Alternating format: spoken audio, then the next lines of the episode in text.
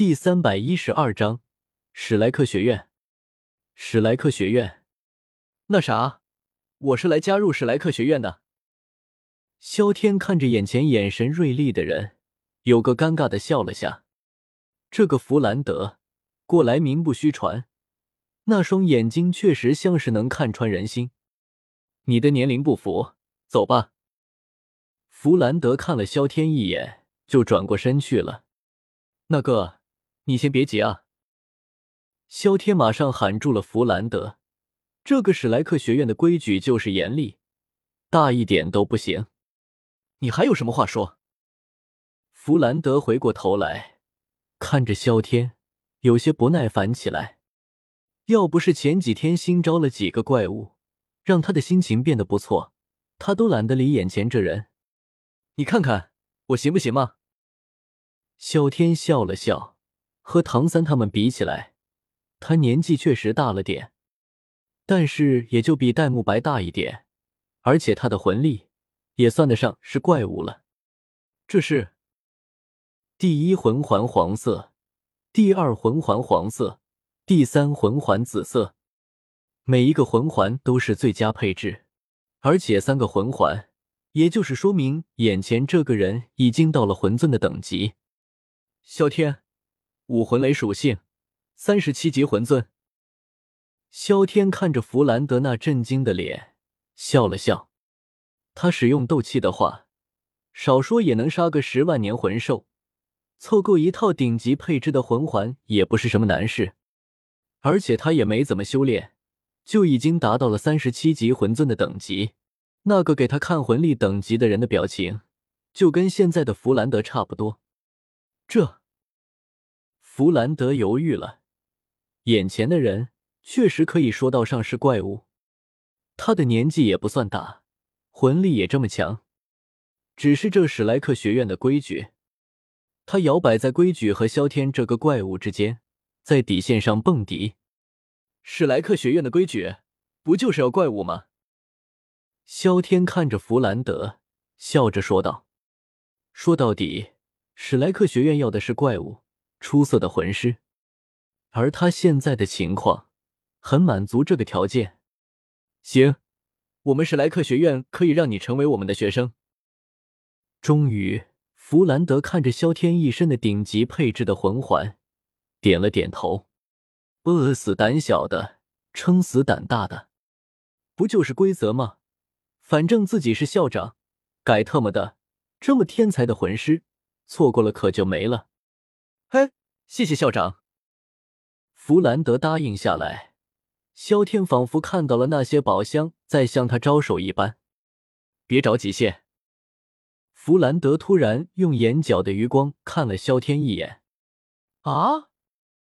萧天不解的看着弗兰德，自己这一身的顶配魂环和三十七级的魂力，怎么看都没有拒绝的理由啊。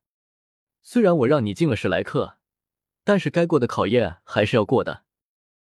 弗兰德看着萧天，这就叫下马威。史莱克招的都是怪物，而这些怪物往往都有着自己的傲气，不给他们点颜色看看，他们是不会知道谁是老大的。行，萧天一口答应了下来。那些个考验他都有信心过，特别是最难的赵无极那关。他可是有秘密武器的。赵无极看着站在他面前的人，心中暗喜。昨天才被那位大人暴打，现在终于能拿这个新人消消气了。小子，准备好了吗？他坏笑的看着萧天，出声笑着道：“停！”萧天伸出手来，示意赵无极慢些动手。他有个绝对能让赵无极放他过关的秘密要说。干嘛？赵无极不耐烦的看着萧天，他已经迫不及待的想要发泄发泄被唐昊痛扁的怒气了。请问你身上的伤是怎么回事啊？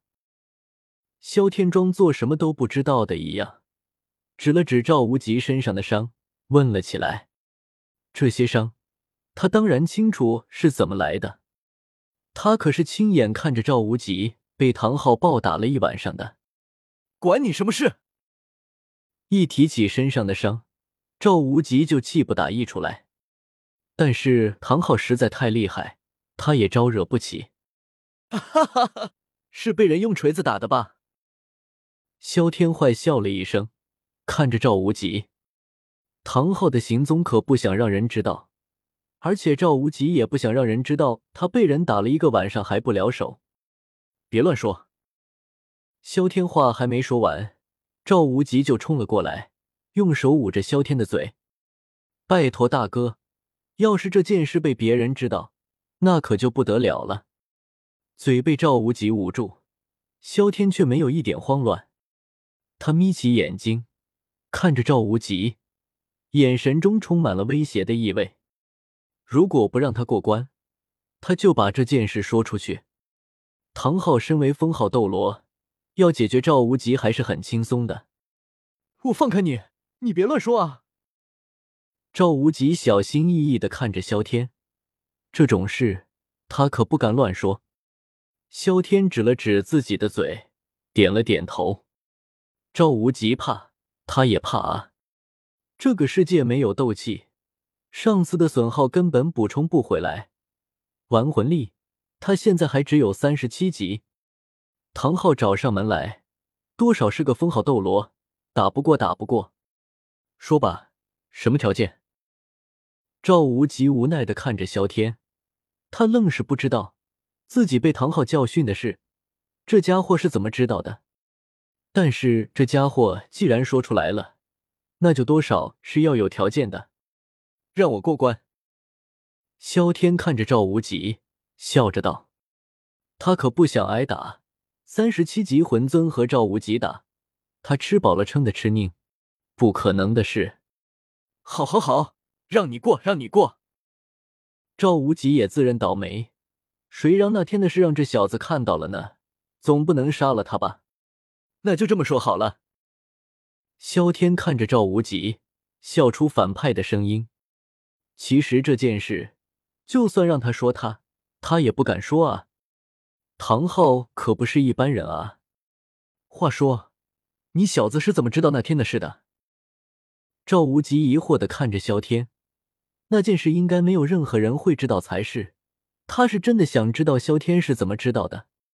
路过，路过。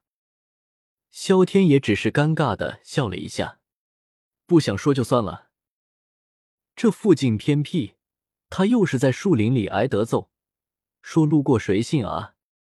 萧天看赵无极不信他，也只是一头黑线。不说路过，那你想我怎么说啊？爷是穿越来的，刚好碰到你被人痛扁，还在旁边看了整整一宿。这么说也没人信啊，不是？他也只好这么找了一个借口搪塞过去。再说了，他也算是某种意义上的路过。今天叫各位过来，是有个同伴要介绍给你们。弗兰德看着站在讲台下的少男少女们，这些人都是他辛辛苦苦招来的宝贝啊！新人。戴沐白惊讶的看着弗兰德，他在这个学校待了这么久了，可从没听过还有人要来啊！是，新人。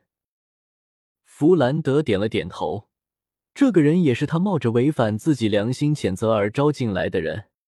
其实他也不想收的，但是十几岁，三十七级魂尊，还是最佳魂环配置，看起来也不是有后台的人。这种怪物，他太香了。那校长就别卖关子了，让我们见见他吧。宁荣荣有点做作的朝着弗兰德笑着，出声说道：“萧天在弗兰德身后看着宁荣荣，轻笑了一声。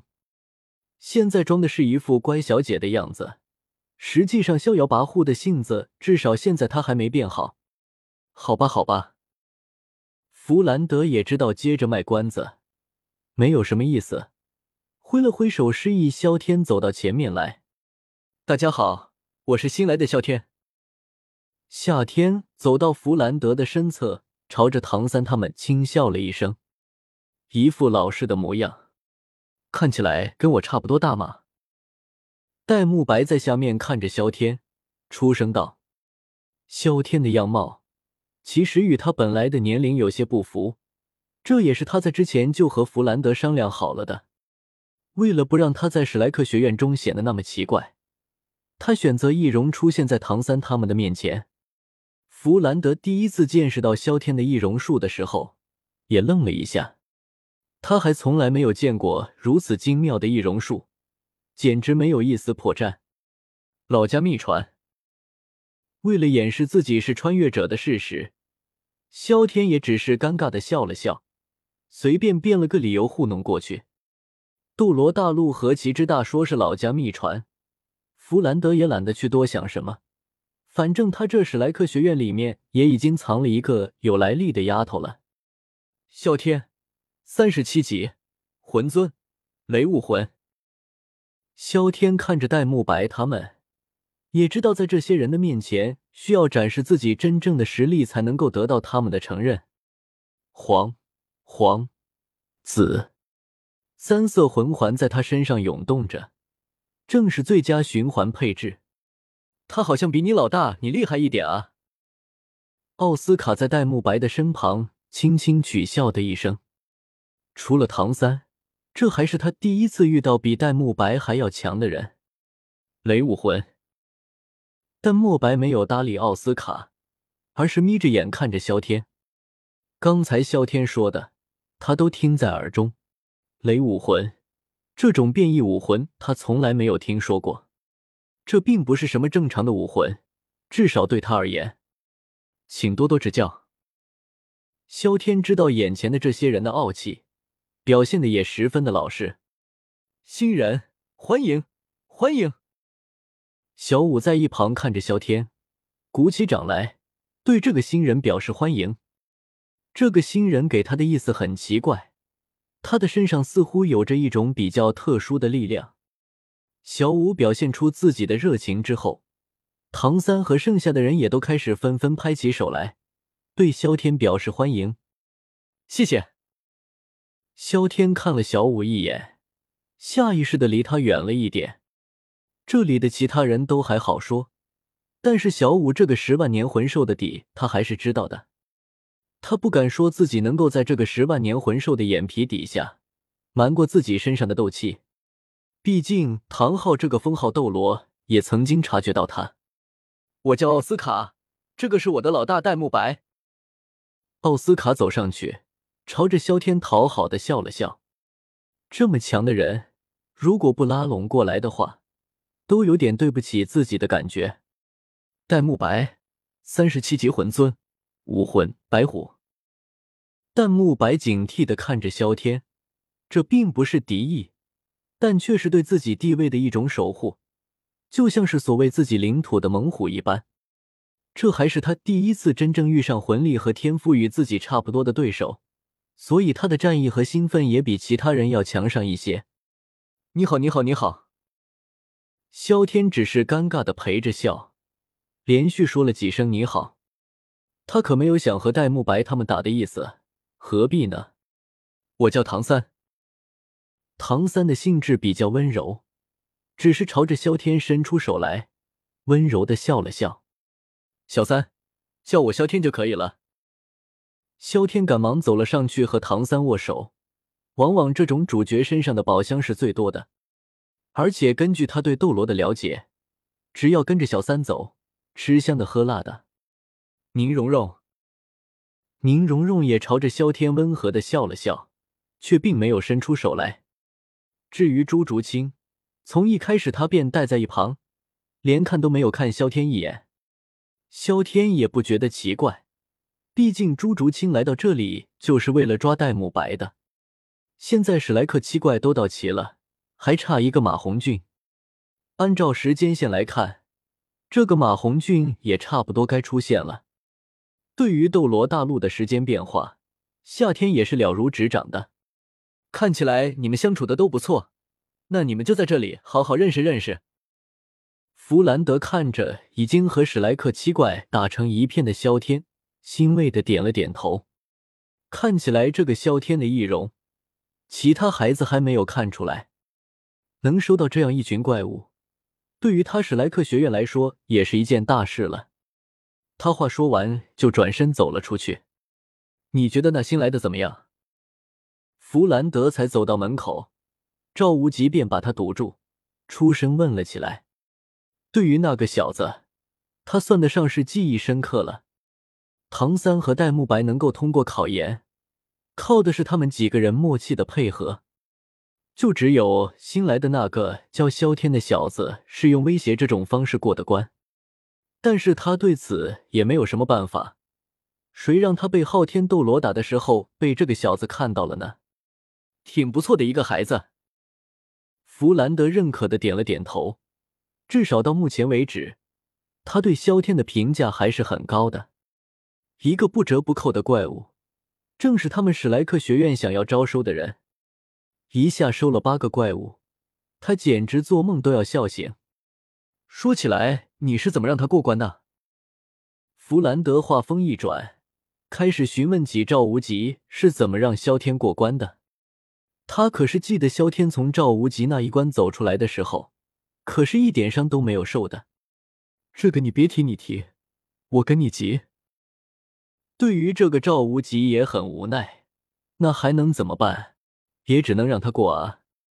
本章完。